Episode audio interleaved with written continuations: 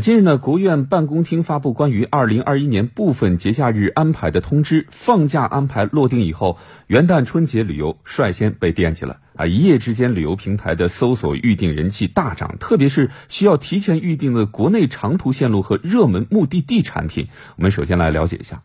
二零二一年节假日安排通知发布后，各旅游平台的相关搜索预订人气大涨。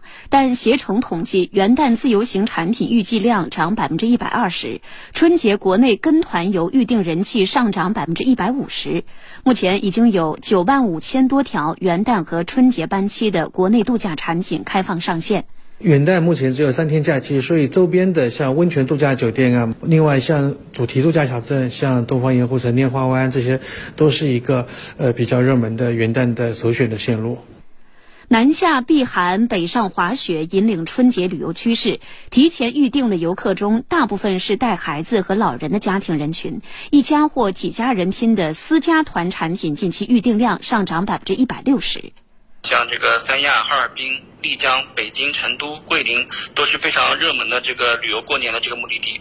另外，今年我们旅行社也准备了一些小众的特色线路，像那个广东的汕头。汕头呢，因为是也是海边小镇，它的美食文化也是比较出名的。另外的像平潭岛，平潭岛是靠海边，也是有这种呃非常美的这种沙滩风光，包括它特色的这种民宿文化。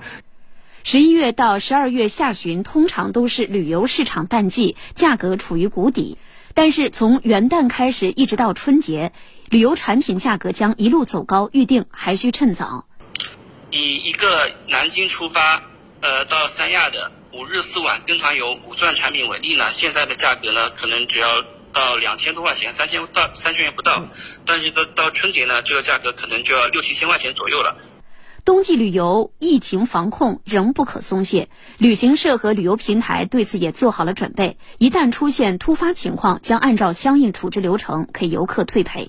只要你的出发地或者目的地有这种中高风险地区的这种情况，我们旅行社跟航空公司和酒店都会沟通去退票，去做无损处理。呃，另外。呃，整个出游期间，我们旅行社还特地购买了这种意外险，包括这种防疫的意外险。嗯，今天呢，我们焦点时刻的直播互动话题啊，也想问问大家，明年元旦春节，您有相应的出游计划、出行安排吗？您会选择去哪儿呢？也欢迎大家登录九头鸟 FM 焦点时刻的节目专区，发表您的看法。